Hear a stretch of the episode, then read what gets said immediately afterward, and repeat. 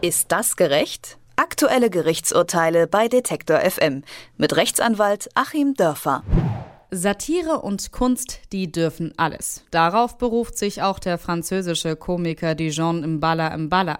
Bei einem fragwürdigen Auftritt im Jahr 2008 hatte der Komiker den Holocaust-Leugner Robert Forisson mit einem Preis für Unverfrorenheit ausgezeichnet. Daraufhin war er vom französischen Staatsanwalt wegen Beleidigung und Antisemitismus zu einer Geldstrafe verurteilt worden. Seine siebte für antisemitistische Äußerungen. Trotzdem hat Mbala Mbala gegen die Geldstrafe Strafe geklagt und sich immer wieder auf die Kunst- und Meinungsfreiheit berufen. Der Europäische Gerichtshof für Menschenrechte sieht das anders und hat die Klage des Komikers endgültig abgewiesen. Über das Urteil und die Hintergründe spreche ich mit Rechtsanwalt Achim Dörfer. Guten Tag, Herr Dörfer. Guten Tag nach Leipzig. Herr Dörfer, warum gehört denn dieser Auftritt vor den Europäischen Gerichtshof für Menschenrechte? Das ist quasi, ja, im gewissen Sinne die letzte Instanz die man hier anrufen kann, natürlich nur beschränkt auf Fragen der Verletzung von Menschenrechten, nicht auf Fragen der Verletzung einzelner einfacher Gesetze. Und Herr Mbala hat eben gesagt, dass der französische Staat durch seine französisch-staatlichen Gesetze in sein Recht auf Meinungsfreiheit eingegriffen hat. Und dieses Recht auf Meinungsfreiheit ist geregelt in der Europäischen Menschenrechtskonvention und die wird eben durchgesetzt und ausgelegt vom EMRK, also Europäischen Menschenrechtsgerichtshof. Der Komiker hatte ja gegen die Geldstrafe der französischen Staatsanwaltschaft geklagt, berief sich eben auf Kunst- und Meinungsfreiheit, aber die Frage ist ja auch, auch wenn das abgelehnt wurde, ab wann genau kann man denn sagen, stoßen die an ihre Grenzen? Ja, das Gericht hat sich da eigentlich eine ganze Menge Mühe gegeben. Ich habe mich da auch durch den französischen Begründungstext nochmal gekämpft und hat in zwei Schritten eigentlich gesagt, hier ist eine Grenze überschritten. Also zum einen hat das Gericht nochmal ganz deutlich gemacht, der Europäische Menschenrechtsgerichtshof, dass natürlich die Kunst- und Meinungsfreiheit sehr, sehr weit geht. Das ist ja ein ganz wichtiges Recht in der Demokratie. Es ist der Demokratie und Rechtsstaat gar nicht ohne Gedankenaustausch und ohne intellektuellen Fortschritt Fortschritt durch Gedankenaustausch denkbar. Aber die haben gesagt, zum einen ging es hier gar nicht mehr um Kunst. Es war eine rein politische Darbietung. Dafür sprach auch noch so ein bisschen, ich habe da selbst gestutzt, aber es war im Urteil nochmal mitgeteilt, dass allen Ernstes Jean-Marie Le Pen im Publikum saß hier sollte also auch wirklich für eine bestimmte politische Position geworben werden. Und man lädt ja nicht gerade gezielt Politiker einer bestimmten Couleur ein, weil die sich nun wahnsinnig für Kleinkunst interessieren, sondern weil es natürlich um eine politische Aussage geht. Und der Punkt zwei war, Menschenrechte müssen da enden, wo ich sie benutze, um die Menschenrechte anderer zu zerstören. Und hier sollte eben die Meinungsfreiheit nur noch genutzt werden, um eben die Menschenwürde und das äh, Andenken und die Selbstachtung von Shoah-Opfern, deren Nachkommen anzugreifen. Das war ja wirklich äh, extrem, wie das Ganze aufgezogen war.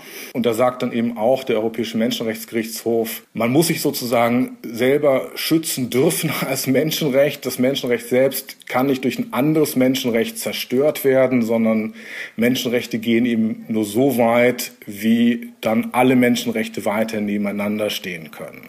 In Deutschland gibt es ja zudem eindeutige Gesetze, die beispielsweise Symbole aus dem Dritten Reich verbieten. Wie sieht das in Frankreich aus, beziehungsweise in Europa? Ja, das ist unterschiedlich. Das ist wirklich in dieser strengen Form. Es ist in Deutschland, aber es gibt auch in anderen Ländern ähnliche Gesetze und es gibt in anderen Ländern auch Gesetze, die eben hinausgehen über die deutsche Regelung, wo man eben, was im amerikanischen Raum Hate Speech heißt, dann bestrafen will und auch bestraft. Das ist in Deutschland kein eigener Straftatbestand. Wir diskutieren gerade darüber, ob wir im Rahmen der Reform des Mordparagraphen eben solche rassistischen Motivationen als besonderes Erschwerungsmerkmal bei Tötungsdelikten heranziehen.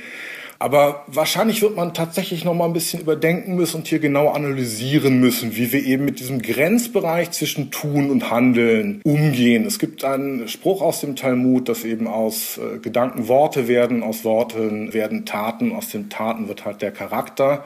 Und es geht ja hier tatsächlich eins ins andere über. Ich habe es noch mal ein bisschen genauer recherchiert bei Herrn Dieudonné. Und da ist es ja tatsächlich so, dieses Urteil ist ja zwei Tage ergangen vor diesen Anschlägen in Paris, die wir jetzt zuletzt gesetzt hatten. Und ohne da Verschwörungstheorien aufmachen zu wollen, gibt es natürlich enge Zusammenhänge zwischen dieser Art des Redens und dann eben auch gewalttätigem Handeln. Also was ich damit sagen will, dieses Reden des Herrn Dieudonné greift dann eben in Bereiche über, wo aus diesem Reden dann echter Hass wird und wo dann eben wirklich mit ein, zwei Zwischenschritten aus diesem Hass dann auch Taten werden. Und deswegen muss man da sehr, sehr genau hinschauen. In diesem Fall muss er ja nun die Strafe zahlen.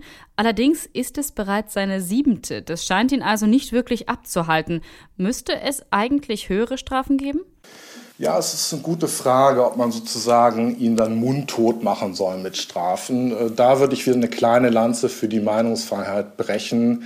Man muss es, das natürlich nicht übertreiben. Also das Ganze muss ja noch in einem Verhältnis sein, zum Beispiel zu Körperverletzungsdelikten. Wir können jetzt nicht nachher dahin kommen, dass Meinungsäußerungen oder dann eben auch nicht mehr, aber jedenfalls verbale Äußerungen härter bestraft werden als Tätlichkeiten auch wenn beides ineinander übergeht. Aber auch hier war so ein kleines Warnsignal dabei, denn er musste ja nicht nur 10.000 Euro zahlen, sondern er hat auch an eine Reihe von Organisationen, die ihn mitverklagt haben, symbolische Schadensersatzzahlungen leisten müssen, jeweils in Höhe von einem Euro. Und da ist natürlich schon die Drohung dahinter. Äh, nächstes Mal kann es auch mehr sein und nächstes Mal können dann eben auch individuell von diesen Ausfällen Betroffene kommen und können sagen, ja, wir wollen jetzt hier Schmerzensgeld haben, dann wird es eben sehr, sehr viel teurer. Meinungsfreiheit duldet keinen Antisemitismus. So hat der Europäische Menschenrechtsgerichtshof geurteilt. Damit wurde die Klage des französischen Komikers Dieudonné Mbala Mbala abgewiesen. Über das Urteil und die Hintergründe der Klage habe ich mit Rechtsanwalt Achim Dürfer gesprochen. Ist das gerecht? Aktuelle Gerichtsurteile bei Detektor FM mit Rechtsanwalt Achim Dörfer.